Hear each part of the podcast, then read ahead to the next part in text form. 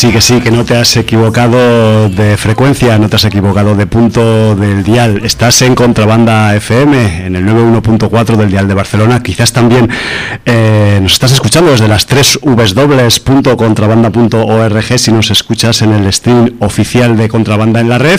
Y estás asistiendo, si nos escuchas el miércoles en la tarde-noche, en directo a una nueva edición de sinaudiencia.com en esta tarde de miércoles, de mitad, de mediados del mes de septiembre y eh, decirte, contarte, comentarte que si has sido capaz de soportar la intro sonora de esta entrega de Sin Audiencia, llamada, numerada 862, que sepas que el hit, por decirlo de alguna forma, de Kit que hemos escuchado en este comienzo del programa, corresponde a un dúo de Barcelona llamado Ladilla Rusa y el track se hace titular Kit y los coches del pasado, además con colabo especial de un par de artistas más, aparte de la villa eh, rusa en el, en el track, que son Joan Colomo y Los Ganglios. Quien sepa leer entre líneas sabrá que esto del petardeo a veces puede llegar muy lejos y si no, que se lo pregunten a Ojete Calor. Muy buenas tardes, Jordi.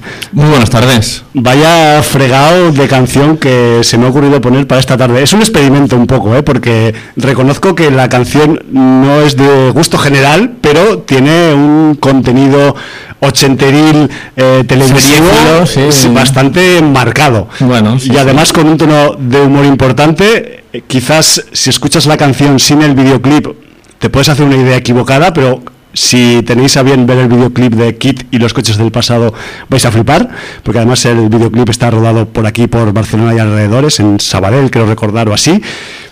Y bueno, es digamos una inmersión ochenterista bastante completa en cuanto a videoclip y bueno, pues que sepáis que, la Dilla Rusa es un dúo que por supuesto no se toma a sí mismo en serio y por tanto pues esa, esa jocosidad la transmite también en sus creaciones, aunque cuando se ponen a cantar parecen muy serios ellos y serias, que son un chico y una chica por cierto. Bueno, además hay giro final en la canción, que no Sí. se puede escuchar. Que la Sí, porque la, la canción dura sus cuatro minutos y pico. eh, te- conocemos el principio de la historia de José María y su Coche tuneado. Sí, sus, y su filia por los coches tuneados, pero al final resulta que José María tiene más filias. Así que para conocer el final de la historia debéis o acabar de escuchar la canción o poneros el videoclip que además está, la imagen. que además está ilustrado pues con imágenes que es mucho más interesante. En fin, cosas que se le ocurren a la gente en sus cerebros de vamos a decir humano más o menos evolucionado. ¿Qué le vamos a hacer, Jordi? Bueno, pues nada. Esto es más inofensivo que otras cosas que piensa la gente. o sea Sí, sí, porque además es- yo creo que es un, eh, un sano ejercicio de, de humor y, y como tal hay que tomarlo, incluso aunque haya gente que es- busca influencias en esta canción de mm, grupos tan sesudos como eh, Camela o como mm, la época de las, eh, de las casetes de rumba de gasolinera, ¿no? Pero bueno, estamos en el 2019 y hay gente que hace estas cosas, simplemente es un hecho. Muy bien, pues vamos con, con cositas que nos ha escrito la audiencia en el libro Visitas. Sí. Ya sabéis que siempre interactuamos con nuestra audiencia. Y empezaba abriendo la semana Manu69 que decía muy buenas sinaudienciaros. Hoy algo de opiniones de cositas que he visto. It 2 para mí flojita, si no fuera por Pennywise, pasaría por un telefilm de tarde de Antena 3. Aporta Duro. más bien poco a la primera. Duro, duro. Hellboy 2019, entretenida sin más, aunque le sobra mucha paja y vuelve a explicar cosas ya explicadas. Tendría que haber ido más al grano, para pasar un ratillo. Carnival Row. Se notan los cheques y que pasta en la serie. A lo mejor la ambientación muy steampunk y los bichejos varios que salen. Orlando Bloom está por eh, pasaba por aquí y encima me pagan. Y sorprende Cara de Levigne que eh, se lo come con patatas. Entretenida, aunque me sobra la historia romántica entre ellos. Y Otra Vida, enésima serie de nave espacial que viaja para contactar con los extraterrestres de turno y que se desvía de su trayectoria con situaciones vistas mil veces. Serie con aires de telefilm de sobremesa, hace mucho hincapié en los sentimientos de los protagonistas y sus relaciones, con actores más bien justitos. Aguanté dos capítulos, solo recomendable si no tienes nada más que ver. Un abrazote. Pues otro para ti, Manu.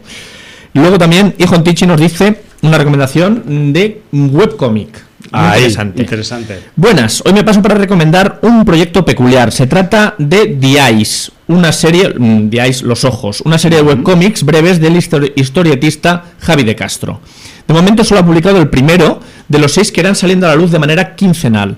La particularidad viene dada por su formato y es un buen ejemplo de cómo utilizar el digital para enriquecer una trama cuando hay tras talento y buenas ideas. Echad un ojo que en menos de 5 minutos habréis leído la primera historia, la podéis disfrutar aquí.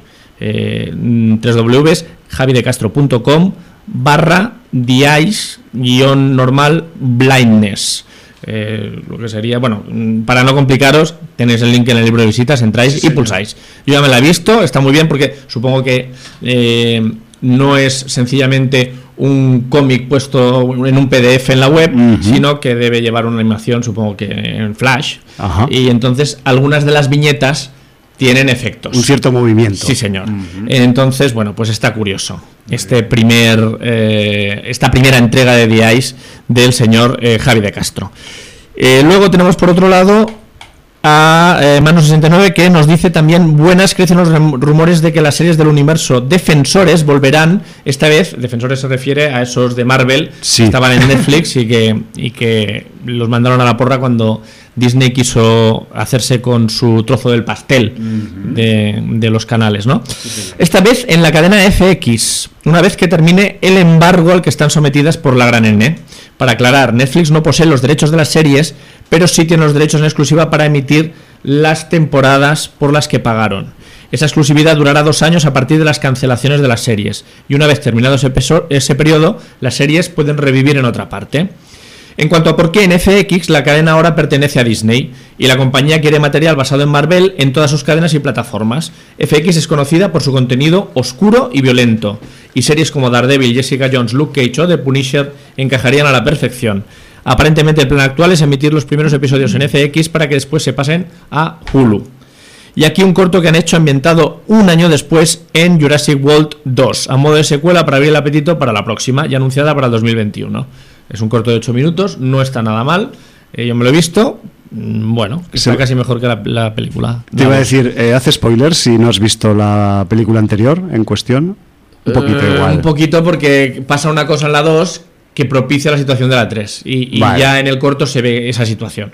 Vale, vale. Es como una especie de prólogo, entonces. Podría Sí, ser de la sí, tercera sí, parte. Sí, sí. De, de hecho, el- la escena final de la 2 Ujú. ya deja entrever lo que va a pasar en Que ha la 3, habido ¿vale? algo de mandanga. Sí. Y dice, y la que parece que volverá a la pequeña batalla, a pantalla es Battlestar Galactica, que recibirá un nuevo reboot. ¿Necesario? No lo sé. Bajo la responsabilidad del creador de la serie Mr. Robot, Sam Smale, y llegará en exclusiva para el servicio de streaming Peacock. Otro más, Otro sí. más. Eh, Sudaka nos dice saludos y bueno, dos cosas. It eh, a mí me gustó tanto como la primera. No sé si es mejor o peor. Solo sé que la pasé muy bien y me parece no solo una digna continuación, sino un gran complemento para tomarla como película de más de cuatro horas si se ve en conjunto. Ya te digo. A veces parece que el hype sube dentro de los cinéfilos más de lo que puede dar una película. Cuando una primera parte gusta, automáticamente la continuación debe ser una mezcla de película de Kubrick con Bergman y Hitchcock y rozar la perfección. Cuando la primera tampoco lo hizo y sin embargo fue una gran película. Por otro lado, no sé qué tan amigos son por aquí de los stand-up comedies, pero en Netflix estrenaron dos que están llenos de humor negro y profundidad, y recomiendo encarecidamente. Stock and Stones de Dave, eh, Chappelle y Paper Tiger de Bill Burr. A quien interese, denle una oportunidad. Pues eso, están comedies de Netflix. Y por último, Orlac eh, nos dice: Me postro ante el último capítulo emitido de Preacher. Postraos conmigo. Salud. Oh. Y ahí lo deja. Adoremos al predicador. Adoremos al Preacher. Bueno, y esto es lo que ha dado un poco de sí eh, la, la sin audiencia en el libro de visitas. Muy y bien. rápidamente, porque tenemos muchos contenidos y poco tiempo para variar. sí, tío. Eh, vamos con los estrenos de esta semana. Hay un estreno que además Javi lo ha visto y va a comentarlo. Sí. La película dirigida por James Gray y protagonizada por Brad Pitt, eh, llamada Ad Astra, película del espacio. Sí, señor. Y eh, hay dos estrenos que han tardado mucho en llegar y además un estreno es de estos estrenos que vienen en, en algunas salas solamente. Sí, señor, que explicaremos ahora. Y bueno, los vamos a decir ya porque uno es Goslan Sí, de, de Pascal Logier. Eh, hablamos de ella en qué programa? Pues mira, me gusta que me hagas esa pregunta. Porque hablamos en dos o tres, ¿no? Tenemos un par, al menos censados, programas en los que se habló un ratito de, de Gosland, de Pascal Loyer, que fueron el Sin Audiencia 803 y el Sin Audiencia 819. Muy bien. Hemos de decir que estos dos títulos eh, pues, han tardado prácticamente un año en llegar a salas más o menos comerciales desde su paso por, especiali- eh, por festivales especializados y, y, de hecho pues eh, más vale tarde que nunca evidentemente de hecho yo ya no daba cinco céntimos porque Goslan eh, acabará estando en un cine comercial pero oye al final pues ha sido y empiezo con Goslan ha sido a Contracorriente Films quien ha dicho y ha decidido pues que, que- que pone a la última peli, la recomendabilísima última peli de Pascal Leoyer en los cines de, de Españistán. Que sepáis que eh, creo que la distribución de los eh, de, de cines en el, en el país que van a tener eh, la película Gosland tiene que ver con la marca cinesa. No nos gusta hacer publicidad, pero parece ser que está asociada a esta cadena la distribución de la película. Entonces, Oye, cuando apuestan por una película No, como esta, eh, merece la pena hacerles publicidad. Yo simplemente hago el comentario porque quizás eh, en la mayoría de lugares, pues quizás la película se pase con versión doblada al castellano. Pero bueno, entendemos que eso también es una es un peaje. un que peaje hay que hay que pasar para, para, para que según qué películas se acaben estrenando, aunque sea de esta forma. Y, y al fin y al cabo, pues Gosland es un, es un peliculón, es uno de los mejores títulos que nos llevamos a la panza el año pasado en, en festivales. Y joder, ojalá haya más Goslands este año, ahora que van a empezar ya un poco ya los, la, la parte dura ¿no? de, los, de los festivales de largometrajes. Completamente de acuerdo. Y el otro estreno, que además, curiosamente, yo vi con Goslan en la maratón de Molins del año pasado, en compañía del señor Vaquero, del señor Jordi Vaquero, mi tocayo, eh, es One Cut, One Cut of the Dead. Sí, señor. Que esta es la que viene en una distribución más reducida. Sí, muy reducida. De hecho, solo un cine en Madrid, un cine en Barcelona, al menos que eh, nosotros nos hayamos enterado hasta al día de hoy, 18 de septiembre, creo que es, ¿no? Hoy, Jordi. Sí, y, correcto. y la verdad es que la película está sorprendente, por llamarla, por ponerle un, ponerle un adjetivo mm, rápido y sin pensar mucho. Esta peli de Shinchiro Ueda, que mm, por supuesto pues pasó por, por Sin Audiencia en su momento, programas 814 y programa 819, y que es una película que se podrá ver a partir de este viernes 20 de septiembre en Madrid, en el Cine Artistic Metropol, y aquí en Barcelona, en, en el cine eh, Maldá, en la, en la galería de los cine, del eh, de comercial Maldá, que hay un cine y que este cine, pues ya sabéis, los habituales de Barcelona, que está en el, en el Go- Gothic y que además pues es eh, el cine Maldá un cine particular porque eh, últimamente, en los últimos tiempos, anda mm, con una mm, política de precios muy particular. Y es que ellos proyectan entre 4 y 5 películas al día y tú pagas una sola entrada por eh, quedarte las películas que tú quieras. O de hecho puedes entrar y salir y ver la primera y luego regresar en la última simplemente por el precio de una entrada. Me refiero que eh, es un gesto también que promocionar y que, y que, y que citar aquí en antena por parte de los cines Maldá. Y de hecho, pues eh, One Cut of the Death estará ahí a la revuelta de otras películas que no sabemos muy bien qué contenido van a ser. Que, se, que te puedas ver cinco pelis por un precio por el precio de una entrada no quiere decir que las cinco pelis sean sin audienceras. Ojo, cuidado. Cuidado, sí. Y que quizás pues de las cinco igual solo encuentres una o dos que puedan ser de tu gusto. Pero bueno, allá el gusto de cada cual y de la cantidad de horas que pueda pasar sentado en una sala de proyección. ¿no? En cualquier caso, eh, en el caso de Barcelona, One Cut of the Death, en la sesión del viernes de las 21.55, el sábado a las 21.45, el domingo 21.55 y a partir del lunes hasta el jueves al menos de la semana que viene, en la sesión de las 21.45. Hablamos de Barcelona. Muy bien. Oye, nada más una oportunidad de verla en pantalla grande que Sí. no la puedo disfrutar en festivales. Porque Y vale un detallito también que me dejaba en el tintero, eh, quien trae la oportunidad de, aunque sea pequeña, de distribuir y de, y de, y de ver eh, One Cut of the Death fuera de festivales es la aventura audiovisual. Que Como también, suele- que también se esmera en este tipo En de estas distribuciones Sí, señor. limitadas son los que suelen dar el, el callo. Ahí está. Pues esos dos estrenos de festivales del año pasado vienen junto a ese estreno más rimbombante, podríamos decir, con ese eh, estreno más mediático, más... mm, no, o sea, no sé si iba a denominarlo blockbuster porque no lo es realmente, aunque en los medios lo tratan como tal. Yo creo que un poco por el protagonista. Sí, quizás sí, pero igual al final el protagonista va a ser lo de menos. Bueno, En- eh, al menos en esta Eso nos lo vas a poder decir tú. Eh, sí, porque mm, no voy a, a despreciar el trabajo de Brad Pitt en Ad Astra, pero eh, hay un montón de cosas mm, tan interesantes o más que la presencia de Brad Pitt en esta película. y un montón de reparto. verla. He visto aquí unos cuantos nombres. Percal, hay un percal importante y de hecho, pues eh, vale, está Brad Pitt, pero ya hablamos del reparto en un, en un momento, Jordi, si te parece, porque lo primero que quiero decir de, de Ad Astra es que el, el estreno viene aquí a España a la vez que su estreno oficial en Estados Unidos. Eh, con esto, pues también eh, tenemos eh, pocas eh, referencias más allá de los medios que hayan podido ver la película en festivales o en algún pase de prensa. Y además, pues por ejemplo, con lo que hablábamos antes de entrar en antena, que la maravillosa música que Max Richter ha orquestado para la película, pues mm, como la película todavía no se ha lanzado, el soundtrack tampoco está disponible, entonces mm, pues tampoco hemos podido poner, mm, aunque lo hubiera merecido grandemente, pues la música de, este señor para empezar el programa de hoy. Y fíjate tú, pues con el cambio casi ha ganado un poco el petardeo, ¿no? Pero bueno, eso es una historia aparte. ¿Qué tenemos en Ad Astra?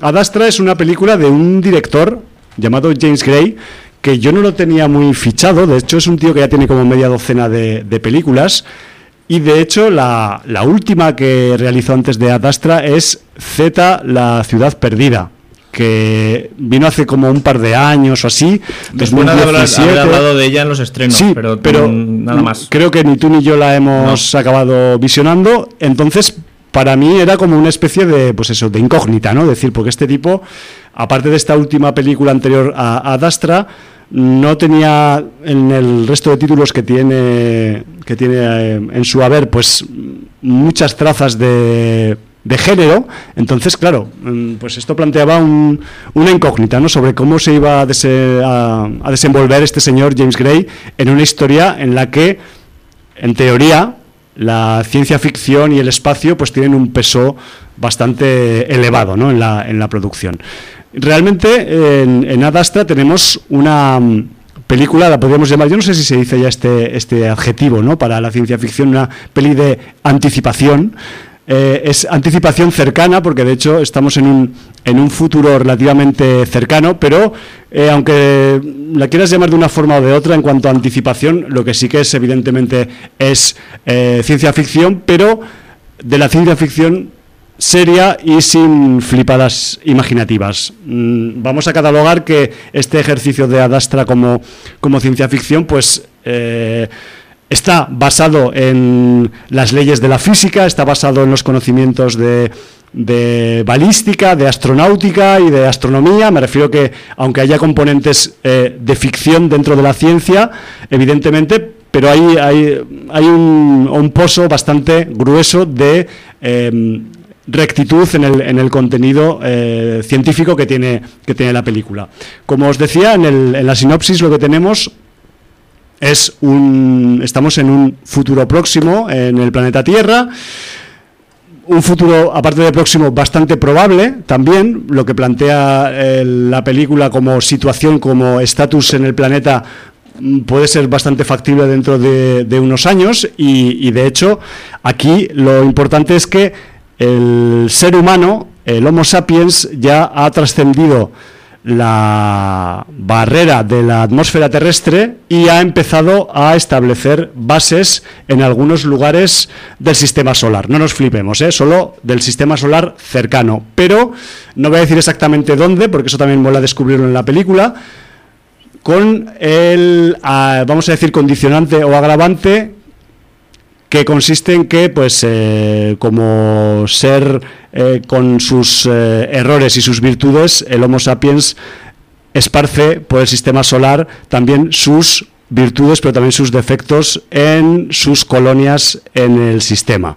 Me refiero que mm, pues algunos comportamientos, algún tipo de mm, esquema de mm, estructura política, económica, se siguen repitiendo a lo largo de las colonias que los terráqueos están abriendo por algunos sitios del sistema solar. Me refiero que por mucho que nos hayamos ido a otros sitios que no son la Tierra, al menos en Adastra mm, no hay gran diferencia más allá de las condiciones físicas en las que se vive en los sitios porque estamos reproduciendo nuestro comportamiento, que esto es lo importante que quería decir, en otros sitios que no son la Tierra, lo cual pues eh, dice bastante para mí por lo menos poco de nosotros en el caso de que esto ocurra en un futuro más o menos próximo.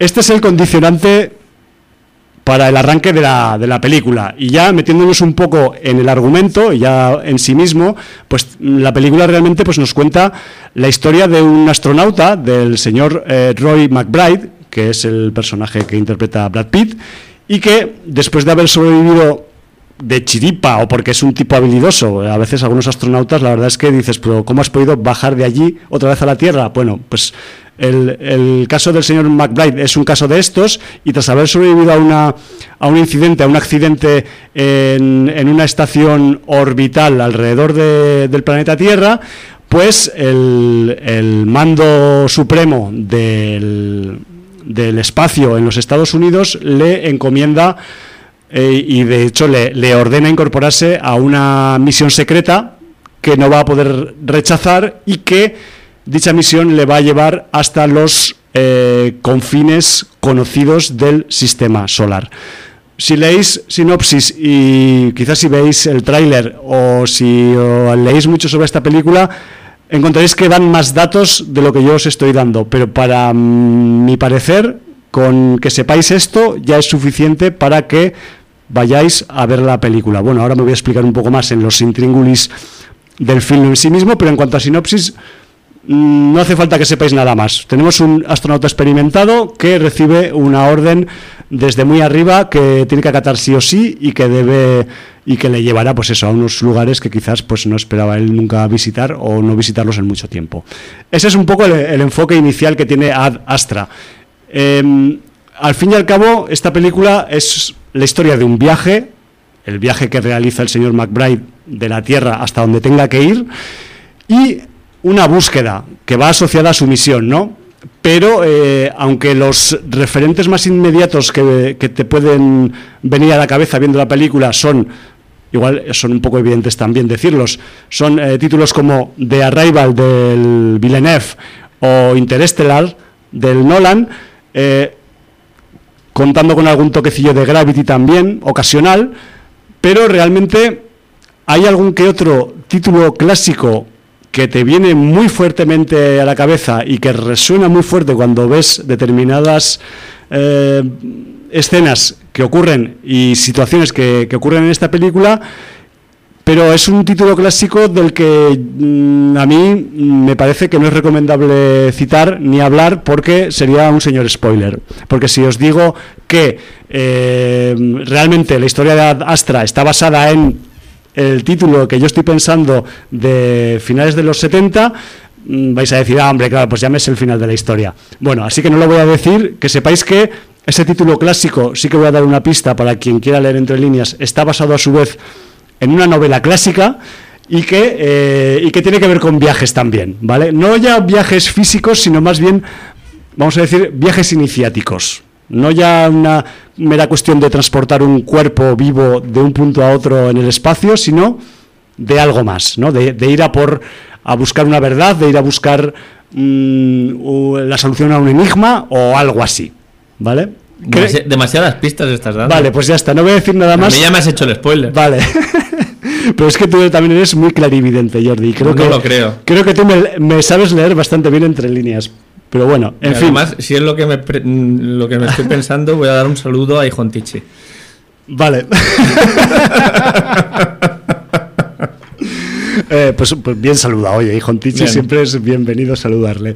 ¿Qué le, qué le vamos a hacer? Bueno, que sepas que, Jordi, que yo en alguna entrevista de, con, el, con el director, con el, con el señor eh, James Gray, él, Él ha dicho que tiene esa Eh, influencia. él, ha, él ha desvelado que tiene esa influencia y que es muy marcada. Me refiero que, que es bastante obvio. Me refiero que. en- pero claro, a mí si me hubieran dicho eso antes de ver la película, pues quizás ya no lo hubiera visto con tanto interés porque ya sabía de qué iba, ¿no? Y, y mola descubrir un poco los entresijos y cómo, cómo se va poniendo la- los personajes en situación y esas cosas. Gracias por hacerme lo que no te hubiera molado que te hicieran.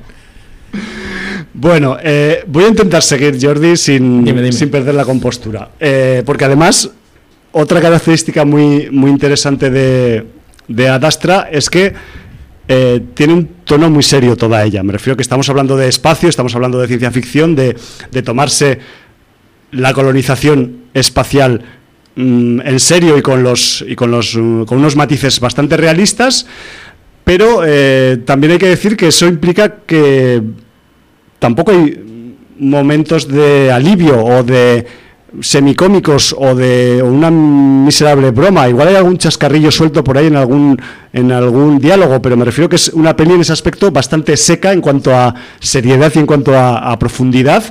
Y, eso, pues quizás también, yo de advertir, puede que eh, este, este matiz pues haga que algunos espectadores espectadoras se espanten si es que buscan pues una especie de eso de blockbuster, de película del espacio eh, entretenida, con muchos efectos especiales, con que los tiene, pero el tono tan El, el tono, voy a preguntar, ¿un tono muy sobrio como Moon, por ejemplo? podría ser. Sí, mira, esa es una buena. No había pensado en Moon, pero me parece una, una buena aproximación. Sí, de, de ese rollo, pero con mucho presupuesto Sí, para, Moon- Moon tenía un presupuesto muy acotado, para pero- la cuestión FX y modelos de naves y secuencias en el espacio. y- Vamos a, hacer un cruce, un mix de Moon con Gravity. Sí, sí, pero con avance real en el futuro próximo. Bien, porque bien. Gravity, al fin y al cabo, No, sí, son... contiene una situación más o menos del presente, aproximada. correcto. Aquí nos hemos ido unos años para, para adelante, eh, colonizando algunos. No me refería a nivel visual Sí, como señor. Gravity y a, a nivel eh, de, de tipo de ciencia ficción un poco como Moon, ¿no? Sí, podría ser por ahí la, la cosa. Entonces, claro, eh, yo ya lo digo, o sea, quien, quien espere pues que, que le sirvan palomitas en este viaje espacial, pues que sepa que no va a tener Sí, palomitas. tropas del espacio. no va a tener palomitas disponibles, si solamente va a tener pues algún sobre de comida de astronauta eh, en polvo y además puede que caducao, ¿vale? Y, y si tiene un poco de suerte también para beber agua extraída de la evapotranspiración dentro de la nave. O sea que me refiero que los recursos alimenticios, eh, sobre todo para la diversión, justitos. Cuando hablo de la diversión eh, pura y dura. Entre- Entretener, entretener un montón la película y además da que pensar, aunque no sé si mm, su objetivo era que pensáramos demasiado para lo que acaba dando al final, pero de eso vamos a hablarlo también un poquito más adelante. Eh, otra característica que me, que me pareció muy interesante y es que, a pesar de ser una película del espacio, la- el, metraje, las escenas balancean bastante bien y dosifican las- los pasajes que tienen los personajes en tierra firme o en planeta firme, por decirlo de alguna forma, porque los personajes eh, pisan el suelo de más de un planeta o satélite, con las eh, escenas en espacio, con nave espacial, con trayecto entre satélites y o planetas. Me refiero que en ese aspecto, no sé si habéis visto eh, alguno de los carteles de Adastra por ahí, por, por el metro o por la calle. Eh, en casi todas sale el cabezón gigante de Brad, Brad Pitt, Pitt con el casco, ¿no? y de bajico, así como de tapadillo, salen como una especie de vehículos, así como que están en una especie de competi ahí, como corriendo o compitiendo o algo. Pues bueno, que sepáis que ese, esa- ese contacto con, con el suelo firme de diferentes planetas, pues le va a dar mucha vidilla a la producción, a la, a la historia, y aparte vamos a tener eso que os he hablado al principio de... em, consecuencias que el ser humano se lleva con sus eh, ansias de exploración y de colonización consigo, pues mm, lo vamos a ver también cuando los diferentes personajes eh, deambulan por las superficies de diferentes lugares del sistema solar. Interesante en ese aspecto porque mm, quizás incluso, aparte de que con lo que ya da de sí la película, mm, esta dosificación tierra-espacio, por llamarla de alguna forma, es muy interesante, las escenas de suelo firme te dejan siempre con ganas de más, porque te abren a algunas puertas eh, en subargumentos o en detallitos que dices, hostia, me hubiera gustado que pasar este un cuarto de hora más aquí, a ver qué, ¿sabes? Pero no, no se tiene, es que la- el, el viaje tiene que seguir. Y bueno, entiendo que también esa es otra. Eh, el recorrido real que hace el personaje de Brad Pitt en la película desde el principio hasta el final es bestial en kilómetros, en miles de kilómetros, y si no vas agilizando, si te entretienes a comprar souvenirs en cada sitio que paras, pues hubiera sido una serie en vez de una película. Correcto. Entonces entiendo que también así se agiliza un poco el, el argumento. Y en cuanto a reparto, Jordi, pues sí, tenemos un reparto, yo lo llamaría equilibrado. Equilibrado porque eh, tenemos lo que ya conocemos, nombres mediáticos, y creo que primerizos en el espacio. No sé si Brad Pitt ha hecho alguna película más del espacio, ahora no me acuerdo porque yo no soy tampoco gran seguidor de su carrera más allá de sus títulos eh, de género. Y este, este nombre mediático pues está mezclado con otros que son más, pues eso, símbolo o sinónimo de calidad y que sí que tienen experiencia en el espacio, pues como son los señores Tommy Lee Jones y el señor Donald Sutherland, al menos eh, coincidieron juntos también en otra película llamada Space Cowboys en su momento, a finales de los 90, quiero recordar. Y luego también, eh, con estos mediáticos y estos nombres de calidad veteranos, tenemos también algún que otro nombre que grabó su escena el día que pasó a buscar el cheque por la oficina de la productora, como Liv Tyler, por ejemplo que sale poquito y lo poco que sale parece que lo hayan grabado con una webcam. Me refiero que es un papel de esos que, vale, está en la película, cumple una función, pero tampoco esperéis mucho verla por el, por el lugar de, de la peli. Y luego también pues tenemos algún pequeño descubrimiento que los hay también en, en Adastra a nivel interpretativo. Yo es que esta mujer no la tenía todavía fichada y me, resultó interesante su interpretación. Eh, y estoy hablando de una actriz llamada Ruth Nega, que es de mm, origen etíope y que además, pues me he dado cuenta después mirando su currículum que los espectadores y espectadoras de tanto de Preacher como de Agents of Seal, pues ya la conocen, por ejemplo. Yo como estas dos series no las he visto mucho, pues eh, me la he encontrado aquí y, y realmente pues eh, ha sido un, descubrimiento. Como conclusión, pues vamos a decir que el, el viaje que nos propone Adastra es súper interesante, es arrollador, es un, es un viaje que, por cierto, no lo he dicho, pero se sobreentiende, hay que disfrutar o hay que padecer en pantalla grande, por favor, o sea, mm, no sé cómo carajo se verá Adastra en una pantalla de 20 y pico pulgadas o de 30 y pico, pero por favor, o sea, si tenéis intención de hincarle el diente en algún momento a esta película, hacerlo ahora que está en pantalla grande, porque es realmente cuando se va a poder eh, disfrutar en su, en su magnitud, ¿no? Y parece un tópico de pelis del espacio, pero es que aquí realmente merece mucho la pena. Podría decir que incluso a la altura del visionado de Gravity, por ejemplo, volviendo un poco con las, con las referencias visuales. Y en cuanto a argumento, pues yo os tengo que decir que el- la historia es 99% em, abrazable y firmable y asumible y recomendable, pero a mí hay un punto, algún que otro punto de la resolución final que no me acaba de convencer. Pero eso no sé si es porque el señor Hume tenía unas expectativas al respecto de la historia, que evidentemente son las expectativas que puede tener mucha gente al verla, ya creo que os pondréis en mi lugar cuando la acabéis viendo, y que al final pues acaba resultando que esas expectativas pues eh, no estaban dentro de los planes del director para acabar la historia con esas expectativas que en teoría el espectador se puede crear con el desarrollo de la historia. Pero eso no quita que ese, ese final, por decirlo de alguna forma, frío, que no era el esperado, tampoco le queda mal a la historia. ¿Vale? O sea, quiero mm, distinguir un poco entre, entre las, eso, las, las expectativas y que realmente pues sea un final adecuado. Eh, el final yo creo que es adecuado, pero puestos a habernos puesto en esas lides, pues igual se le podría haber pues eso, mm, acabado de otra forma la cuestión. En fin, cuando veáis la película, pues ya nos comentáis por el libro de visitas si el final os satisface, si es lo que esperabais, si es lo que el argumento merecía al final o no, porque eso también entiendo que es también una cuestión un poco pues subjetiva de cada cual y de cada de cada espectador o espectadora y, bueno, pero que en general es una peli muy recomendable si os gusta tanto el espacio, exploración espacial sobre todo, y colonización, o la ciencia ficción eh, pura y dura, sin, sin moñadas de, de, flipadas ni cosas eh, que se salgan un poco del, del, tono científico que suelen tener las pelis series de ciencia ficción, y que pues Adastra es una de estas.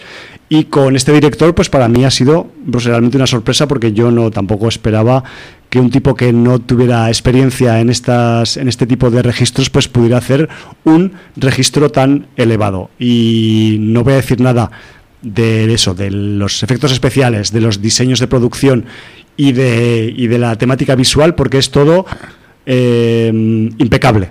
Me refiero que en ese aspecto no se le puede toser ningún, eh, por ningún lado. De hecho una última nota Jordi para, para acabar el comentario de Ad Astra Impresionante también, no solo la música del Max, del Max Richter, que ya lo he dicho antes, sino todo el, todo el diseño de, del sonido dentro de la película. Eh, pensar también que en el espacio el sonido es chungo que se oiga porque es el espacio.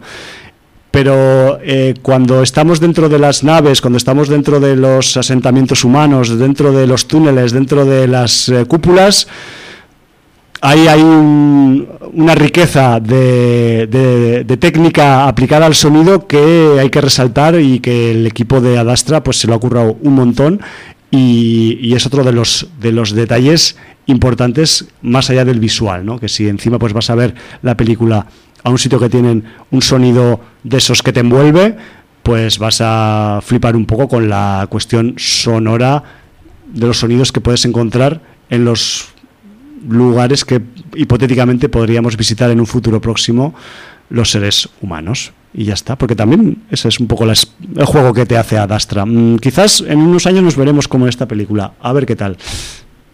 Pues muy bien, pues vamos a dar un salto, vamos a aterrizar Por en el planeta Tierra. Vamos a aterrizar ya. Y vamos a hablar de un evento al que asistimos el viernes pasado, además eh, la sin audiencia al completo, eh, porque nos acompañaron nuestros inefables Cola Blanca y Hallenbeck y asistimos a la presentación donde también estuvieron también Jordi Vaquero y Aida, a los cuales queremos dar un, gran saludo. Sí, que pronto empezarán cine en serie. No sabemos cuándo, pero pronto. En octubre, sí, todo bien. Eh, pues eh, asistimos a la presentación de la mm, edición número 38 del Terror Molins, que va a, a, producirse del 8 al 17 de noviembre de este año 2019 sí, señor. en Molins de Rey. Eh, en las dos sedes eh, que tuvo ya el año pasado, el Teatro de la Penny y la Sala Gótica. y, bueno, pues en la presentación que se volvió a producir en un espacio de una compañía de telefonía que no diré el nombre, pero que está muy céntrico en Plaza Cataluña y que es un espacio bastante adecuado para presentaciones de este tipo. Sí, y que tienen muchos metros cuadrados libres ahí para de todo. Para de todo. acceder sin audiencia para hacer ahí alguna cosilla, algún pase. Sí, o incluso se podrían hacer incluso partidos de baloncesto tranquilamente ahí dentro. En fin. Eh, bueno, pues decir que eh, presentando el acto estuvieron los habituales, eh, los habituales eh, Roger Sabat, el Albert Galera, el Miquel Pastor, alguno más que me olvido. Sí. Y, y nos comentaron pues los diferentes eh, apartados de, de esta edición de, del Terror Molins. Sí, señor. Eh, vuelven a estar los cortometrajes, las actividades con, con escuelas y con niños, vuelven a estar la- la- los horror games eh, con esos juegos de, de mesa, eh, mm, las sesiones de, de coworking para, para que- juntar a creadores con, con gente de la distribución y, y de la producción del mundo de- del cine. En fin, muchos ámbitos, el gastroterror para también degustar durante el, el festival eh, en la restauración de Molins, pues diversos platos y así matar el gusanillo entre sesiones. Sí, señor. Pero nosotros nos vamos a centrar en la promoción de cine, que es eh, al fin y al cabo lo que nos interesa. En el peliculeo. En el película, sí. El leitmotiv de esta edición número 38 del Terror Molins eh, es la mirada surrealista. Entonces, bueno, pues tenemos ahí una imagen en el póster que evoca claramente al señor Buñuel. Y. Sí, con algunas cositas más extras, como Lynch o... Sí, sí, no, eso está claro.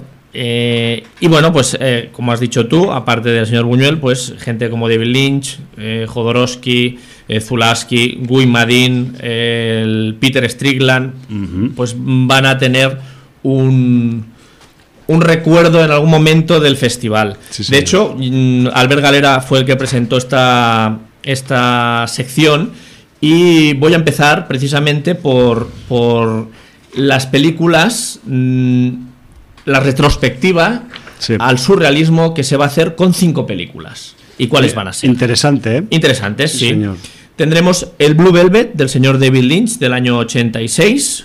Eh, bueno, pues ya sabéis, Laura Dern, eh, Dennis Hopper, Isabella Rossellini, el Kyle McLallan, eh, Mike Lallan, sí, Ma- no no diría Mac- yo. eh, Es que se pronuncia McLallan, eh, no es McCallaghan. es- Ya, yo lo pronuncio mal. Bueno, en fin. Yo nunca lo he sabido pronunciar bien, pero bueno. McLachlan. Exacto. Eso. Eh, bueno, pues eh, esta es la, la que han escogido del señor David Lynch. Del señor Peter Strickland han cogido una película que pasó por sin audiencia, una película relativamente reciente, el año 2012, Berberian Sound Studio, Ahí con eh, Toby Jones, y, que tú la dejaste muy bien, la verdad, dentro de lo pequeñita que es la película. Sí, pensar también que es una película en la que, como su propio título indica, hay un componente muy eh, acentuado de sonido y de amor e ingeniería hacia el sonido, entonces a cualquiera que le mm, guste un poco la música o incluso la música de que en la que se, ve enclavada en este en este título que no deja de ser la música de los de las películas de terror italianas de los años 70 o por ahí y entonces claro pues mm, dos más dos cuatro ahí Del señor Alejandro Jodorowsky tenemos la película 89 Santa Sangre,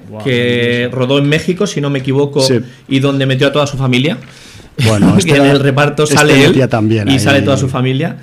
Eh, y bueno, pues eh, es la película que han escogido para, para ver la mirada surrealista del señor Jodorowsky. Luego del señor Guy Madin tenemos una película de 2002, Drácula, Pages from a Virgin's Diary, eh, que bueno, que la rodó en, en, en Canadá y bueno, que es un poco el Drácula de Bram Stoker con una mirada surrealista a través de los ojos de, de Guy Madin. Y, como no puede ser de otra manera, la, la película más representativa de este surrealismo, que además se va a pasar antes de la sesión inaugural o durante la sesión inaugural, Sí. es Un chien andalú del señor Luis Buñuel en colaboración con Salvador Dalí del año 29. Eh, no es un largo, dura 21 minutos, pero además mm, será amenizada con música en directo en el Teatro de la Penny, en la sesión inaugural. Y eh, con esto ya vamos a decir cuál va a ser la, la sesión ina- inaugural de, de este Terror Molins 2019. Pues va a ser la película In the Trap. Es una película eh, italiana del director Alessio Liguori. Y bueno, pues eh, la sinopsis nos dice que Philip es un lector que está en su apartamento y y no puede escapar de su apartamento porque le tortura un ente maligno que hace dos años que no le deja salir de casa. Ahí lo dejamos. In the Trap. In the Trap. Esta es la sesión inaugural. Sí, además eh, creo que se proyectó el tráiler en, el- en la presentación y bueno, es una producción que aunque viene de Italia, tiene un aspecto completamente anglosajón. De hecho, el reparto... Sí, el reparto es, es todo británico, Sí. dijo- dijeron. Sí, sí. Entonces eso, que sepáis que es una película que se encuadra dentro de, pues, del eh, género, vamos a decir, sobrenatural. No sé si hablar de satanismo o no, de posesiones o de cosas así, porque para eso habrá que ver la película para saberlo. Pero es que sí que tenemos aquí el encuadre del terror sobrenatural para comenzar la, este nuevo Terror Molins de 2019. Decir que de los 21 títulos que van a conformar la sección oficial, nos adelantaron ya 11. Faltarán 10 Sí. por cerrar, porque también eh, recordemos que, que antes pues tenemos eh, Sitges y tenemos Donosti y Sí, algunas señor. películas también que pueden salir de esos festivales que pueden ser muy interesantes también que acaben viniendo a Molins, como el caso, por ejemplo, de One Cut of the Dead o, de. Goslan el año pasado. sí. Pero otras películas que vendrán, pues del Reino Unido, Gwen, del director William McGregor, eh, Vivarium, una película eh, estadounidense de Lorcan Finnegan, eh, bueno, que habla de una pareja que buscando la casa perfecta acaba en un barrio donde todas las casas son idénticas y eso se convierte en un laberinto donde quedan atrapados. Luego tenemos otra película estadounidense que se llama Tone Deaf, eh, que está dirigida por Richard Bates Jr. y guionizada también por él, y que bueno, dice que después de, de una persona que acaba una relación disfuncional y pierde su trabajo, decide pues eh, abandonar la ciudad y irse al campo. Entonces mm, alquila una casa rural que es un poco excéntrica y con una decoración un poco peculiar. Además, eh, hay un señor que vive en esa casa, un tal Harvey, que es un viudo. Que bueno, que cuando lo vas conociendo, pues tiene unas tendencias un poco especiales. Decir que es una chica, Olive, la que se pierde la faena La que y se va acaba la relación y la que se va al campo. bueno, pues tiene pinta de. ¿Podemos decir quién es el vecino o no? Mejor no Bueno, lo decimos. El, el vecino, si no me equivoco, es Robert Patrick. Ese mismo. La chica es Amanda Crew, para quien la conozca, pues eso. Luego tenemos eh, una película de Joe Begos, que dirige y guioniza, que se llama Bliss, y que lo que nos habla, eh, bueno, pues de, de- de, eh, alguien que mm, hará su obra maestra. Y para hacer su obra maestra se tendrá que adentrar en un mundo de sexo, drogas y asesinatos en la ciudad de Los Ángeles. Bueno, pues esto mm, está interpretado por Dora Madison, Stu Collins y Reese Wakefield. Luego, ¿qué más tenemos? Tenemos más cositas por aquí. Tenemos una película que además eh, irá a Sitges primero, eh, Amigo, de Oscar Ah, Martín, Amigo. producción española, eh, guionizada, entre otros, por el propio Oscar Martín, por Javier Botet y por David Pareja, que además son los intérpretes. Y esta vez Javier Botet sin ponerse ningún tipo de maquillaje y apareciendo con su aspecto real. Lo cual debe ser un alivio para él que pasa esas sesiones de maquillaje tan duras y, y que bueno, pues... Hombre, me ha dicho un pajarito que le pagan bien la las- los maquillajes, pero bueno. No, no, seguro, pero quiero decir que, que una cosa no quita la otra. Sí, sí, sí, no, que es, Eh, es- Javier Botet es actor sin máscara antes que actor con máscara. Lo que pasa Correcto. que pues lo han encasillado al chaval. Bueno, pues Amigo también viene a, a esta, a esta edición de Terror Molins. Luego hay una película que, Miquel, aquí creo que nos la vendiste. A mí la manera de venderla me, me recordó un poco cuando nos vendió eh, la, mi queridísima película Ghost Story. Y es la película Sator. Una película que dijo que es muy pequeñita, con muy poco presupuesto. Eh, dijo que es un Juan Palomo, yo me lo quiso, yo me lo como, del señor Jordan Graham, que dirige, guioniza, musica, eh, hace la fotografía, o sea, mm, dice que los títulos de crédito en 13 apartados técnicos aparece el señor Jordan Graham. Vaya, vaya. Bueno, mm, la historia, la sinopsis, pues Adam, que vive en una tranquila y solitaria cabaña en el bosque, hasta que el espíritu eh, que perseguía a su abuela se manifiesta. Bueno, en fin.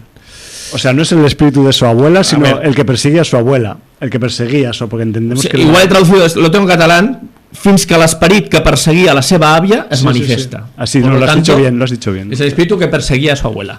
Qué fuerte. Igual si es- veis que me paro a veces es porque voy haciendo la traducción online y bueno, yo de traductor no he trabajado y On- hago lo que puedo. ¿Has dicho on mine? bueno, pero que sepáis eso, que, que, que este Sator, pues eh, mm, Bueno, puede ser... Yo, yo es de las que no creo que sea mi Ya. prioridad para verla. Ya Vale. te lo digo. Igual Vale. luego es una sorpresa, pero a mí no me llama mucho. Ahí está el aviso de Jordi.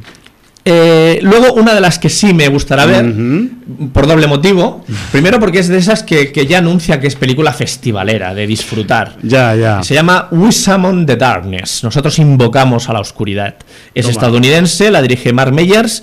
¿Y qué tenemos en el reparto? Ah, Pues que lo pensaba, encabeza. pensaba que en la historia. No, lo encabeza Alexandra Daddario. Vaya, vaya. Con lo Metiéndose cual- en género esta chica. ¿Eh? Metiéndose en género. No, ya, ya había hecho la de. La de. ¿Cómo se llama? La de la novia, mi exnovia. Eh, Vale, sí. es que sí, esto- mi, mi exnovia es un zombie o algo así. Vale, vale. Eh, No sé, esta no la he visto. Bueno, No, la vi yo y la comenté ya hace tres Molins o algo así. No me acuerdo. Vale, bueno, No sé si en Molins o en Sitges, la vi en alguno de los dos lados. Bueno, pues Alexandra Daddario eh, protagoniza, sale el señor Johnny Knoxville por ahí eh, en, en el reparto. Y es el año 1988, película ochentera. Los Ay. habitantes de Estados Unidos están aterrorizados por una serie de asesinatos satánicos que se están cometiendo a lo largo del país. Y los responsables de los cuales parecen ser asistentes a conciertos de heavy metal. Gore, terror y heavy metal ha de funcionar siempre. Geviatas satánicos de gira. Sí, señor. Mm, compro. Luego eh, tenemos otra película que para mí fue el mejor cartel de las Sí, películas sí. Que, que salió. O el, o el más inquietante. el más inquietante, pero que como película no sé qué esperarme. Creo que esta también Sitges, se llama Cocody Cocoda, de Johannes Nyholm, es una película sueca, también la guioniza el propio Johannes Nyholm, eh, Nyholm, y bueno, pues eh, eh, la, la hija de una pareja que muere con ocho años, eh, bueno, pues mm, los padres deciden ir a un camping en honor a la hija y todavía con la idea de, de- de la muerte de ella, pues se ven envueltos, no sé en qué circunstancias, en una espiral de sufrimiento, humillación y eh, pesadillas en manos de unos perturbados. A ver, No, yo, no sé, yo lo de. eh, Debe ser muy sueco eso de que se te muera una niña con 8 años y te vayas a un camping. No sé. Bueno, quizás Pero te vas a idear o a intentar Sí, pero. en distraerte. fin. o Cocodí y Cocoda, que por cierto el cartel era un gato blanco de muy mal rollo. Si un gato de, con esa, una mirada de esas que dices, mejor no me acerco. Sí, sí, sí, porque posiblemente acabe Sí. marcado. Y aparte que el decir también que el título Cocodí Cocoda eh, parece ser que es un, el título de una canción infantil de Sí, señor, eso lo país sueco bien apuntado. eh, o Sí, de sí. Escandinavia. Que nos dijo Miquel que además es una canción que cuando se te queda en el cerebro se te queda grabada. Ya, es que ya me temo aquí por dónde va a ir un ¿Eh? poco el rollo este y siempre que hay un niño difunto por ahí, si se sabe manejar bien en ese, ese concepto en la película puede dar muy mal Como el tema de The Greasy Strangler, que se te Ah. queda a ti grabado. Eh, Pues lo mismo. Por diferentes motivos. Por pero- diferentes motivos, pero bueno, tema pegadizo. Sí, señor. Luego una película que es eh, Scare Package, que Scare Package eh, creo que es una película de estas de capítulos. Eh, Sí, una son antología, ¿no? una antología, ocho directores con ocho historias de terror. Y bueno, pues eh, directores Emily Huggins, Chris McEnroy, Noah Segan, Corning Hilary Andújar, Anthony Cousins, Baron Baum, Ar- Aaron B. Kuntz, que no sé si tendrá que ver algo con el Kuntz que escribe, eh, Mile- eh, y Mali Elfman. Bueno, pues son ocho historias. eh, nos dijo Miquel que ellos no suelen poner antologías, porque Ajá. tampoco creen que, que sea uno de los tipos de películas. O sea, ellos, fun footage y antologías no es lo que más les gusta meter, aunque luego eh, se retractan sus palabras y meten. Sí, son sus gustos al final. Sí, pero dice que esta vale mucho la pena porque te lo pasas muy bien. Son ocho historias muy divertidas porque además no se toman en serio el terror. Es mucho el punto irónico y sarcástico sobre el terror Sí. y que son muy disfrutables. Entonces eh, fue una recomendación bastante eh, Marcada. sí. marcada de, de Miquel. Luego tenemos una película que dicen que es muy inquietante, turca, que se llama Die Antenna. Eh, ah, el nombre turco creo que es O como se diga Vina, porque la I es una Sí, a saber cómo lo pronuncian. Sí, el director es Orkun Benram, que también es el guionista. Eh, bueno, mm, por lo que se veía en el póster, un elemento gran hermano, de alguna manera. Sí. Pero, bueno, lo que nos cuenta la sinopsis es que en una Turquía distópica, el gobierno empieza a instalar unas redes para monitorizar las acciones de los ciudadanos. pero realizando una de, la- de las instalaciones de estas redes, de estas antenas o Ajá. como quieras llamarlas, algo sale mal. Y hasta aquí podemos leer. Sí, señor, porque ya es decir demasiado. Y con esto, bueno, pues son, son un poco las, las películas, O sea, el avance, sí. a sección oficial, pero quiero eh, decir dos cositas.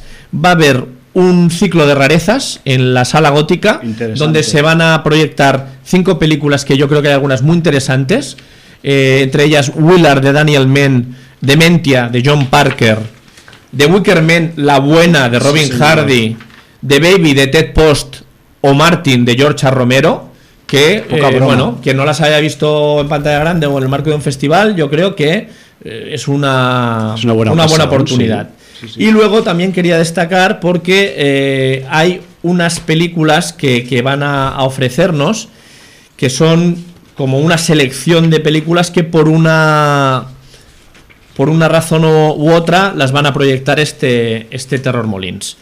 Y eh, entre ellas, pues tenemos Latidos de Pánico de Paul Nashi, que además eh, vendrá a presentarla a su hijo Sergio Molina y presentará un montón de parafernalia y, y objetos que utilizó su padre en diversos rodajes, con lo cual Ajá. ya nos avisaron de que puede ser muy interesante asistir al, al- a la proyección de Latidos de Pánico, es una película del año 83 de Paul Nashi que la dirigió, la guionizó y la protagonizó, ¿vale? Salía por ahí Lola Gaos, el francés Ondiviela, Manuel Zarzo, bueno, entre otros, José Sacristán. Y bueno, el Latidos de Pánico nos hablaba del espíritu de un caballero muerto que cada 100 años vuelve eh, a limpiar una casa para asesinar de una manera gráfica a las mujeres que hacen insoportable la vida de sus descendientes. Toma ya. Violencia de género de los años 80. Ancestral. Sí, señor. Luego han llamado una sesión, la han llamado sesión Brigadún, Sí, porque supongo que también eh, Terror Molins pues, hace migas con diferentes con Sitges. eh, festivales. Sí. y entonces trae Mutant Blast, una película del año eh, 2018 de Fernando Aye, eh, aunque la película es estadounidense, que también dirige y co-guioniza Fernando Aye con Adrián Cardona, Alex Duda y, y no sé por qué ponen otra vez Adrián Cardona, supongo por la idea suya, pero Adrián Cardona supongo aparece solo un- una vez. Y bueno, pues eh, habla de María, una mujer soldado que no conoce el miedo. Y un tal TS-347, un hombre con una fuerza sobrehumana, que ambos son perseguidos por un grupo terrorista que quiere realizar experimentos científicos eh, que han dado como resultado un apocalipsis zombie. Vaya percalcio. O, O sea, sea, peli percal. Peli Percal, Mutant Blast. No voy a leer más. Sí, además el título ya un poco indica que es, va a ser un eso, un sin Dios. Luego tenemos la sesión eh, Festival Niche con Barcelona Knockout 2. Una película india del año 2014 de Surender Reddy con guion de Deepak Rush y Vikram Sirikonda. Espero haberlo dicho bien. Y bueno, pues ahí aquí tenemos a Lucky y Ram, que son dos hermanos completamente opuestos. Uno es un policía honesto, que no soporta que las cosas se descontrolen, y el otro es un descarado, que solo se mete en líos. Pero se van a unir para enfrentarse a un político corrupto. BCN Knockout 2, ¿vale? Eso, que sepáis que si queréis saber qué había en BCN Knockout 1, eh, sin audiencia 744. Pues esta te la viste tú. Esta tiene un percal, o sea, la 1 tenía un percal que vamos, que la 2 ya no, vamos, no me quiero ni imaginar, pero bueno, entiendo que también las superproducciones eh, de India buscan también lugares exóticos, entonces Barcelona para ellos es exótica, entonces pues ahí está la razón de ser. Ya está. Y luego, eh, dos sesiones muy interesantes. La primera, Brain Dead, la película del año 92 del señor Peter Jackson, que además va a venir Diana Peñalver a presentarla al Festival de Molins. Eh, ¿Qué puedo decir de Brain Dead? Nada. Sea, Es que la hemos visto por lo menos 18 veces. Exacto. O Que- 19. Que, sí, que, que le pusieron aquí la coletilla, tu madre se ha comido a mi perro. Venga, ya está dicho. We know, we know. Y luego también tenemos un mediometraje de Iván Fernández de Aureli del Pozo que se llama Devil Dead 2, con un afiche de The Spanish Devil Dead. Y que bueno, que dirigen y producen Iván Fernández y Aureli del Pozo. Y entonces dicen que después de descubrir eh, que el director de Devil Dead, la copia india de Evil Dead, abandonó el auténtico Necromicon en un pueblo de Vic, Bastián, Hans y Juanillo cogen y, y empiezan una travesía para buscar ese libro maldito en Vic.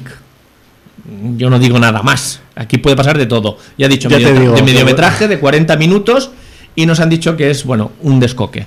En Sí, fin. de hecho, el, esta, yo no la pude visionar en el Berretina, pero se pasó el último día de Berretina y la anunciaban como eh, la película más cutre jamás hecha en el cine catalán.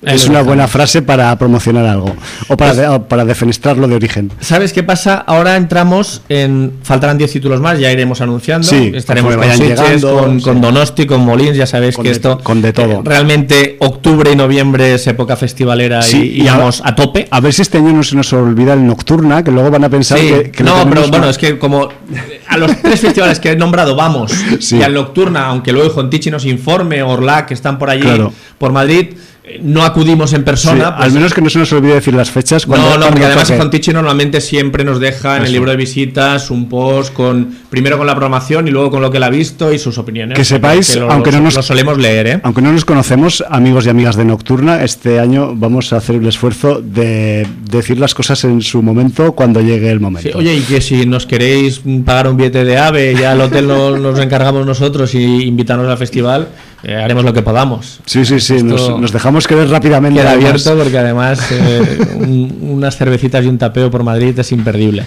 Totalmente. Eh, ahora viene cuando tenemos John Wick 3 Sí. para Bellum, tenemos un libro Y que que- ya dijiste la semana pasada Sí. y tenemos el Festival Berretina. Yo creo que vamos a empalmar festivales, vamos a hablar del Berretina, que es Cre- actualidad. Creemos que es de rigor también. Es de rigor también defender los festivales Sí. más pequeñitos que Por supuesto. tienen la protección de los programas pequeñitos como nosotros, que somos sus escuderos. Nos tenemos que aliar. Sí, señor.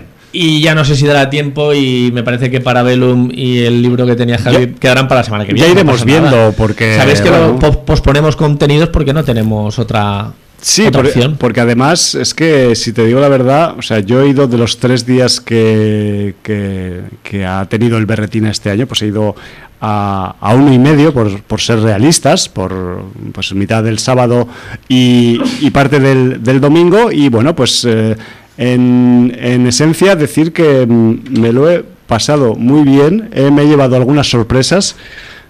Algunas, todo hay que decirlo, para bien, otras para no tan bien, pero para eso vas a los festivales también, y más si son de serie B, porque, porque también hay que, hay que ponerse un poco eh, en, el, en el lugar ¿no? de los programadores y de, y de también pues valorar que eh, una programación variada y eh, tanto variada como en eh, tanto en contenido como en, eh, en interés, pues también es, es interesante, ¿no? Porque, porque realmente la, lo, que, lo que no podemos esperar es que eh, todos los títulos que se proyectan en un festival sean la máxima atracción y más cuando hablamos de mm, un material tan delicado, aunque eh, si lo miramos desde lejos puede parecer vasto y, y- y poco y poco agradable como es la serie B o el cine de, de presupuesto ajustado, que, a mí siempre me gusta decirlo así, más que nada porque el, el dinero a veces pues eh, no te consigue ni siquiera ni siquiera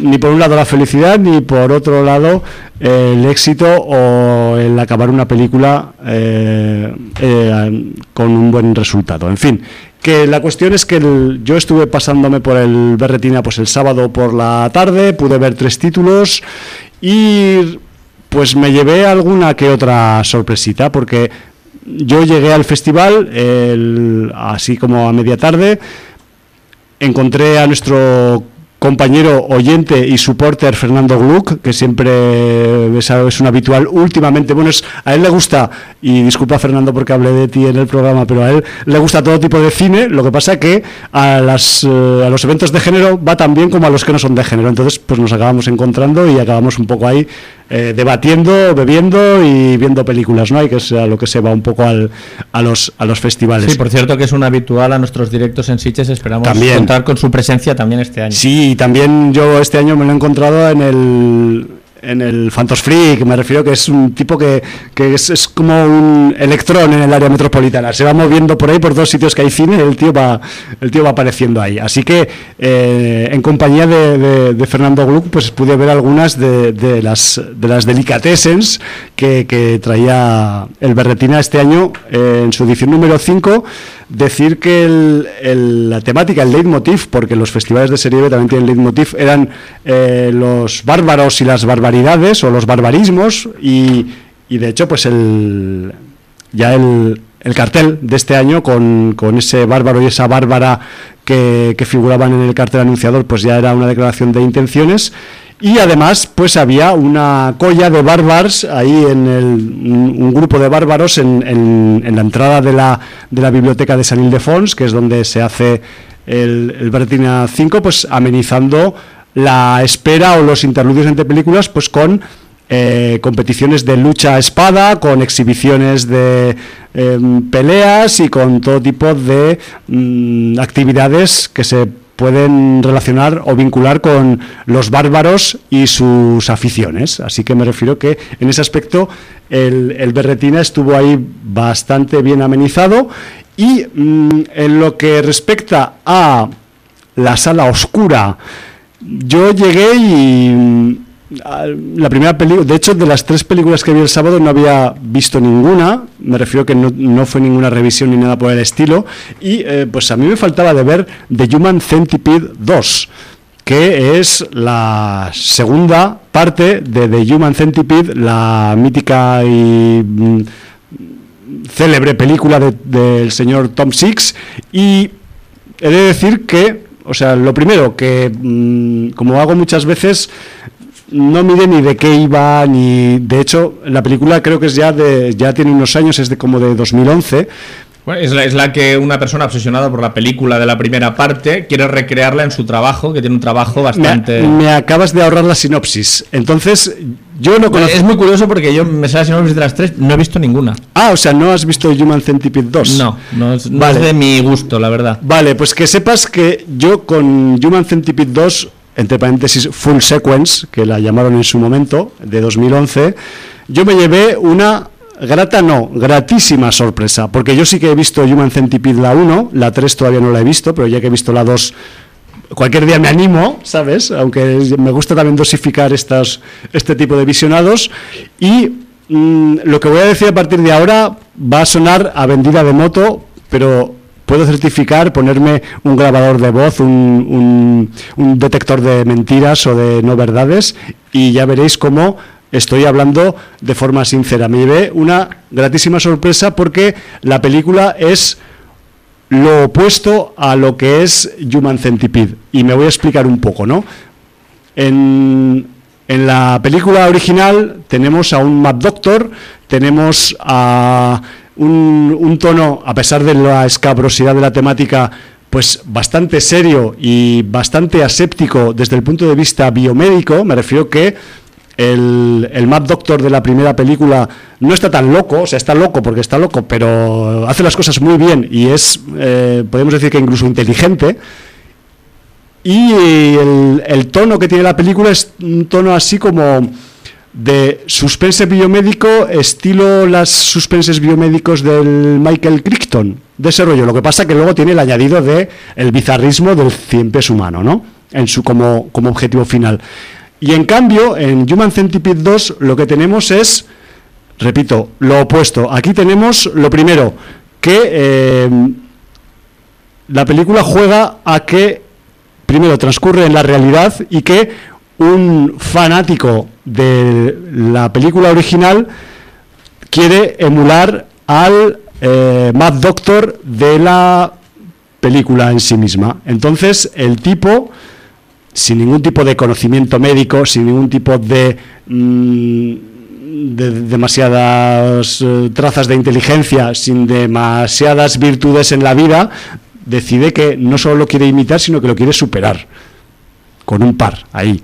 Entonces, este individuo, que es el protagonista de Human Centipede 2, es un señor de mediana, ya un poco viejo edad ahí y que trabaja de conserje de un garaje en Inglaterra y decide, pues eso, mm, dejar de fantasear con la película y pasar a la acción. Entonces, cuando digo que es totalmente opuesta a la primera película, primero tenemos eso, la, el contraste del, del, conocimiento médico contra el desconocimiento.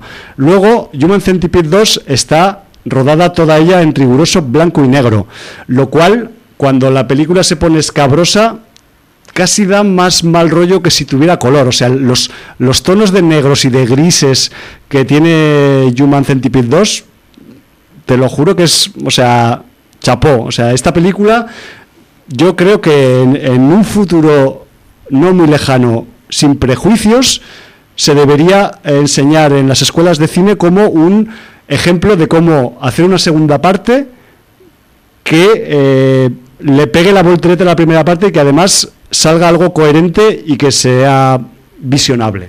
No digo que sea una gran película, pero en los parámetros en los que nos movemos es una peli que eh, tiene un toque de originalidad bastante potente al respecto de la primera, ese giro de esa voltereta de estar en la realidad, de hecho hasta el punto de que en la película Human Centipede 2 sale alguna de las actrices de la primera parte haciendo de sí misma para darle un poco ese empaque de verosimilitud, de realidad a la, a la historia.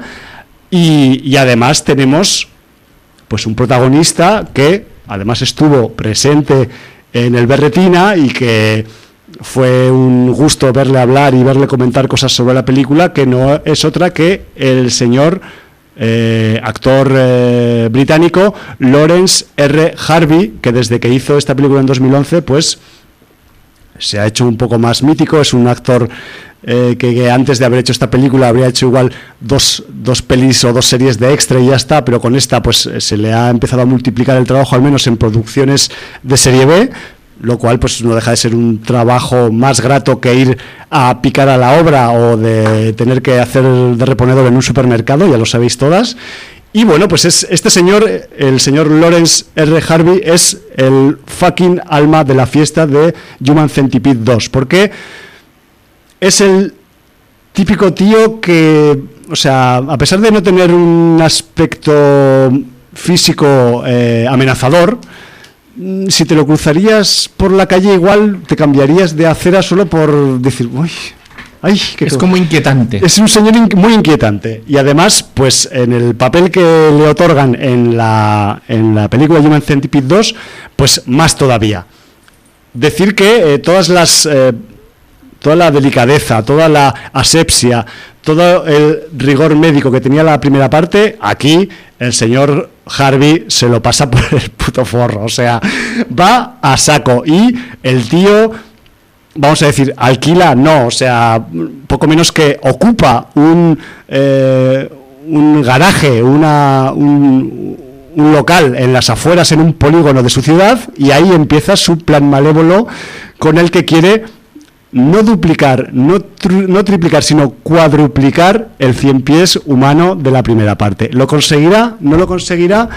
Pues para eso tendréis que ver la fucking película porque os prometo, no tiene desperdicio. Si os gustan este tipo de registros, convendréis conmigo en que eh, tiene un toque realmente especial esta película. Está, tiene el hecho de que sea segunda parte yo creo que le, ha liberado un poco más de prejuicios si cabe que, en la primera parte y es mucho más nociva, mucho más purulenta, mucho más abrasiva que lo que es la, la primera y además con ese toque de originalidad de hacer una especie de falsa realidad de qué pasaría si un eh, emulador del Mad Doctor de Human Centipede existiera en la realidad, ¿no? que es realmente lo espeluznante que tiene esta, esta entrega. Ya te digo, Jordi, que para mí sorpresoto, lástima no haberla visto antes, pero bueno, nunca es tarde si al final te lo pasas guay.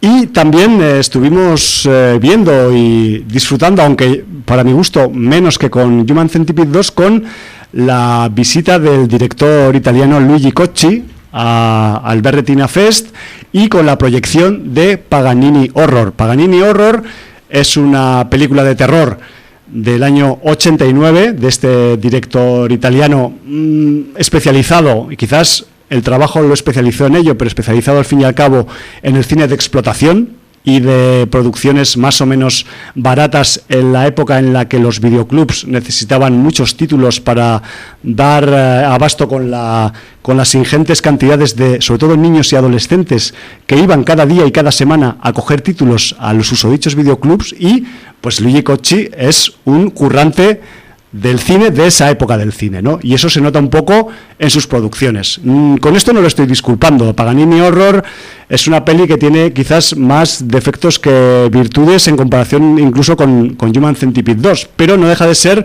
una película que hay que eh, considerarla en un contexto histórico, que es el que os acabo de describir, y en el que, pues realmente, a mí no me hubiera extrañado nada que esta película la hubieran empezado a hacer a partir del puñetero cartel. O sea, porque el cartel es uno de los carteles más eh, guapos que te puedes eh, echar a la cara en cuanto a películas de terror italianas. Hay miles de carteles guapos en el terror italiano, pero esta es una de ellas. O sea, me refiero que eh, ese, ese esqueleto tocando el violín con la casa con, a oscuras, con las luces encendidas y dos protagonistas ahí, o sea, es de los de ponerte en tu salón junto a algún cartel del Mickey Edge, así te lo digo.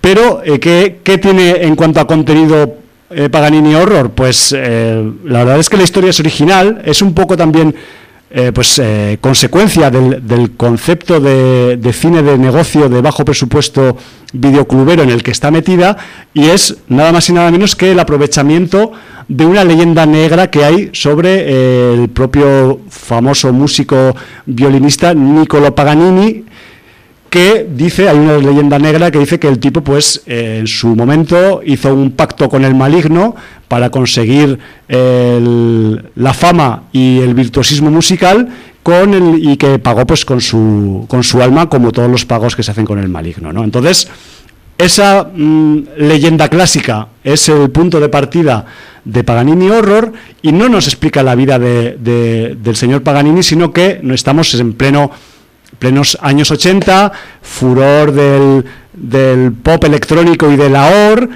y digo AOR con, con todas las letras porque te demostraré esto luego Jordi, porque, porque vas a ver, más que vas a ver, vas a escuchar lo, lo que se trae Paganini Horror en sus, en sus secuencias sonoras, y tenemos pues a un grupo italiano que busca denonadamente el éxito con algún tipo de canción que le pueda servir para hacerse famoso y rico. Y alguien del grupo pues eh, ha oído hablar de no solo de la leyenda negra de Paganini sino de que existe un pergamino con una composición inédita de Paganini que dicen que te da el éxito asegurado porque formó parte de ese trato que hizo con el maligno en su momento el autor original dos siglos atrás. Ese es el punto, puto punto de partida de Paganini Horror, que es muy sugerente, que, que tiene mucha fuerza, pero el desarrollo y la consecución luego de la película pues no va a ser tan potente y tan intenso igual como lo era Human Centipede 2. Aquí tenemos un guion más o menos que aunque parte de una idea bastante guapa y original, se acaba un poco deslavazando conforme va avanzando eh, la trama. Mm, em, eh, también el guion, más que deslavazando, se va deshaciendo en aras de algunas escenas impactantes eh, intercaladas entre algunas persecuciones y algunas caras de asombro del grupo de actores y actrices principales y al final pues eh, la película como tal pues tampoco es que sea muy recomendable, más allá de, de, su valor histórico, pero sí que es verdad que al menos para hacerte pasar un ratito entretenido, para eso sí que llega la película. Es también además una de esas películas en las que eh, tenemos algún que otro nombre estadounidense que se incorporó al rodaje para darle un poco de empaque comercial, como es el caso del señor eh, Donald Pleasance, que eh, él es inglés, yo he dicho que era yankee, pero bueno, me refiero que es un, es un actor que ha hecho mucha carrera de forma anglosajona y se le trajo a esta producción como gancho dentro de, de, este, de este título y que además luego pues acabas viendo la película y realmente pues solo sale en dos escenas, tiene un par de diálogos, bueno, tiene un, una es un monólogo porque habla solo, no voy a decir qué hace porque es una de las escenas más delirantes de la película y otra escena al final en la que cuando se desvela todo el percal, que no voy a decir en qué consiste, pues él sale un poco mmm, dando eh, potestad a una de las protagonistas sobre lo que ha ocurrido en todo el metraje. Realmente es una película genuinamente B, además es una película genuinamente hija de su época, pero por clasificarla a nivel, digamos, de, de valor cinematofágico, eh, si por ejemplo la comparamos con la que pusieron el año pasado italiana, como fue Demons, pues claro, Demons eh, está como 10 puntos por encima de Paganini Horror a nivel de eh, de empaque, de resolución, de espectacularidad. Aquí todo es más deslavazado, en general. Porque yo creo que tomaron, no sé si mucha grapa, mucho vino, o qué es lo que tomaron cuando hicieron esta película. Mm, quiero pensar que supongo que algo más duro que, el alcohol, pero es un pequeño gran desfase eh, conforme va avanzando la trama. Eso sí, fue muy interesante también la sesión de preguntas y respuestas con, el, con Mr. Luigi Cocci, porque estuvimos hablando no solo de esta película, sino de su Hércules, de su contaminación, de la... De este, ¿Cómo era? Star Crash, la película, ¿no? La del, la del espacio que tiene él también. Me refiero que eh, estuvimos, al fin y al cabo la gente se conocía sus títulos famosos. Y, y Hércules de Laucerriño. Exacto. Y, de hecho, pues, pues eh, estuvimos casi eh, preguntándole sobre, tanto sobre su filmografía en general como de Paganini Horror, que fue el título que la gente de, de Berretina seleccionó para, para amenizar la visita de, de Luigi Cocci. Y luego al final de la sesión del sábado, y ya con esto me voy a, me voy a acelerar porque se nos está acabando el tiempo, Jordi, eres muy previsor con esto de, del tema de la, de la temporalidad y de la, y de la premura en el programa. La sesión del sábado acabó con una peli casilla de madrugada, con un poco de retraso y tal, que no fue otra que Clownado. Clownado, película de, este año actual, de 2019, de un director llamado Todd Seeds y que plantea pues la historia de un de una de una pandilla de payasos satánicos que tienen que cumplir una venganza contra eh, una humana y una humana que a priori solo es humana y que eh, tiene la peculiaridad de eh, transportarse para perseguir y consumar esa venganza, pues no se les ocurre otra cosa mejor que en vez de viajar en autobús o en avión, viajan en tornados. Entonces se van desplazando, persiguiendo a la susodicha por diferentes puntos de, de Kentucky o de Wisconsin, porque es todo zonas rurales de los Estados Unidos, con su tornadico y se van, van ahí persiguiéndola a ver si la acaban de matar o no. La verdad es que es una película en la que también la carátula es posiblemente lo mejor que tiene la película, también hay que decirlo. Vende eh, motos. totalmente. Y, contenido interesante, pues sí, realmente hay algunas ideas que pueden estar bien. De hecho, en la consecución de la trama, pues se acaba formando como una especie de, grupo de elegidos para, pelear contra los eh, eh, payasos satánicos y que está formado por un eh, negrata disfrazado de Elvis, lo cual es súper original, por una stripper ya metida en añitos, por un tipo de pueblo así con un gorro de cowboy que no se sabe muy bien qué es lo que hace, pero que conoce a todo el mundo y tiene muchos skills y recursos. Y, luego la cuarta creo que es pues la, la susodicha perseguida por los clones que tiene que, que salvar su pellejo, ¿no? A ver, eh, es lo que es, es un ejercicio de, vamos a decir, desplaterismo eh, barato, porque si algo tiene clonado es que realmente tiene mucho gore, o O sea, a pesar del planteamiento, estos los payasos asesinos cuando se ponen a asesinar, pues cogen sobre todo armas blancas y empiezan a hacer eh, a serrar, empiezan a cortar, empiezan a, desguazar y me refiero que a ese nivel sí que la película va sobrada, pero el argumento y los em, efectos especiales pues están bastante justitos. En la escena final, por decir un ejemplo de esto del, del presupuesto justito, hay una escena en una avioneta.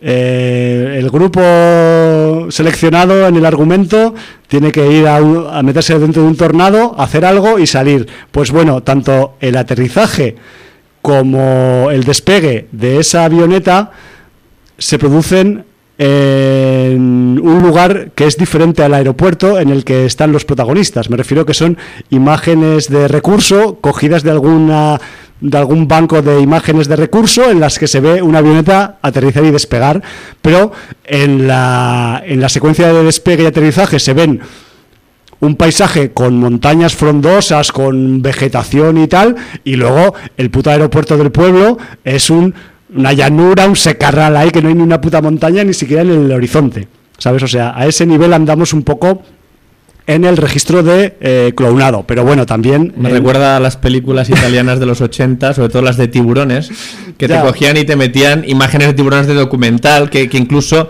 no, no respetaban ni el metraje, ni. era era Pues, brutal, ¿eh? pues de este rollo, pero supongo que con, el, con la cuestión un poco del ajuste digital, aquí queda todo más empacado, pero claro, dices, oye, pero te has dado cuenta... sí, pero que sangra un poquillo la retina. Ya, ¿no? lo que pasa En que yo- retina sangra la retina. Luego yo esto lo comentaba al- con gente después al, se habían dado cuenta. al salir y digo, oye, pero ¿te has fijado en esto del despegue? Y dice, ah, no, pues ni me he dado cuenta. Me refiero que la, hay gente que igual está pues metida en la trama o está distraída o está pensando en otra cosa en vez de ver la película porque ya, es ya no le agrada o lo que sea y, y que se la cuelan igual con el rollo del, del avión. bueno, ¿no? es como la gente que pilla los fallos de récord y la gente que no los pilla. Sí, exacto. Entonces, pues por salvar alguna cosita así de clownado, decir que sale una payasa con eh, unas, eh, unas tetas especiales que, que tienen boca en vez de pezones, que lo cual pues es un toque original. Entre eso y lo del Elvis negro en un supuesto pueblo del sucio sur de Estados Unidos, pues es lo más eh, relevante que podemos sacar de, de clownado. De hecho, me he dado cuenta esta tarde preparando el programa que Clownado, hablando del rollo este de las notas de, en las bases de datos de internet y tal, en IMDB tiene un señor 6,8 y Human Centipede tiene como 3 y pico. Yo, sinceramente, creo que las notas de ambas películas deberían estar invertidas. Y estoy hablando muy en serio ahora. ¿Vale?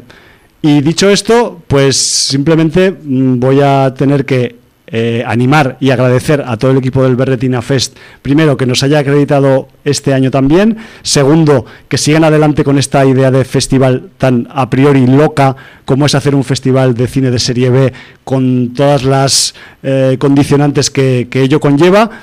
Además, felicitarles también por el ojo a la hora de em, traer a los invitados que traen, que también son muy interesantes, sobre todo más, ya, más que por las películas que hacen, sino por, por el hecho del intercambio de información que se produce con el público en las sesiones de pregunta y respuesta, y que luego también, pues, eh, decir como punto final que en el concurso de cortometrajes de, de Berretina número 5, el premio del público ha sido, porque me acuerdo solo del premio del público, para un eh, tráiler de una película que todavía no existe, pero que en teoría es un cortometraje, eh, o sea, es un tráiler camuflado de cortometraje, que es una película llamada The Skinner, que es como el pelapatatas o algo así. Y entonces es una película con una clara motivación ochentera, pero en el momento actual, en la que una chica que, mm, que es acosada en su escuela y que hay muchos pijos y muchas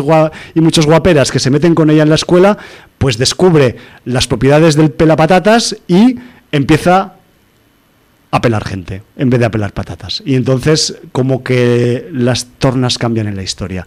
Muy divertido el corto de, de Skinner, muy bien dado el premio por el público a este, a este cortometraje y muy en consonancia con la temática del B Retina Fest. Así que chicos, chicas del Berretina, mucho ánimo y para el año que viene, para la edición número 6, meterle más duro si cabe. Yo me he salido muy satisfecho de, de los visionados, más allá de las calidades que luego tú personalmente puedas aplicar a cada, a cada película.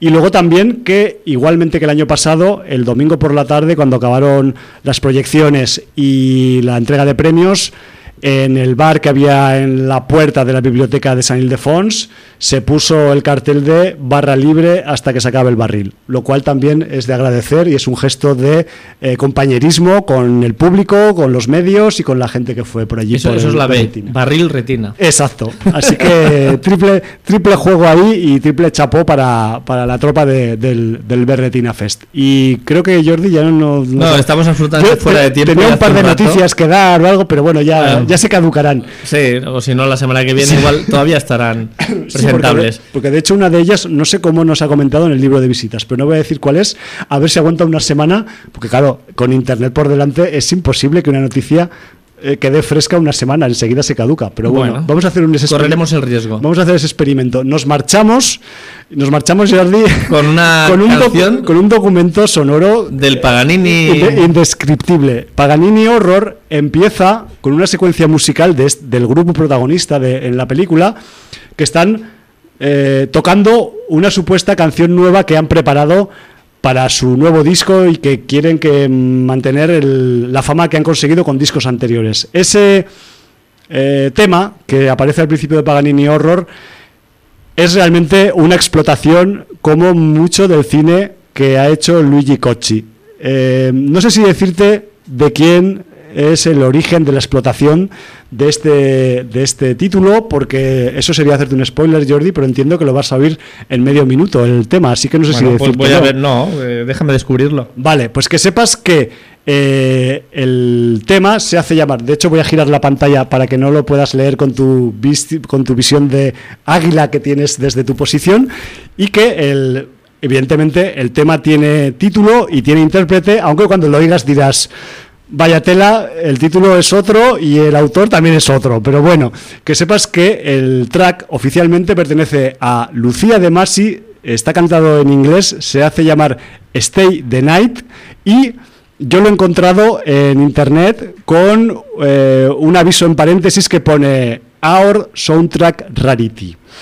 Muy bien. Así que con Lucía de Masi y la explotación sonora, también sonora no solo del cine, en, eh, las películas italianas, nos vamos a marchar y bueno, quizás la semana que viene Jordi nos comentará qué le ha parecido esta explotación ahora en modo italiano de, de algún hit que, que creo que le va a sonar. Pero bueno, así que con esas nos marchamos y solo nos queda, Jordi, pues dar un alarido de despedida. Pues sí, movies, Bullies, motherfuckers.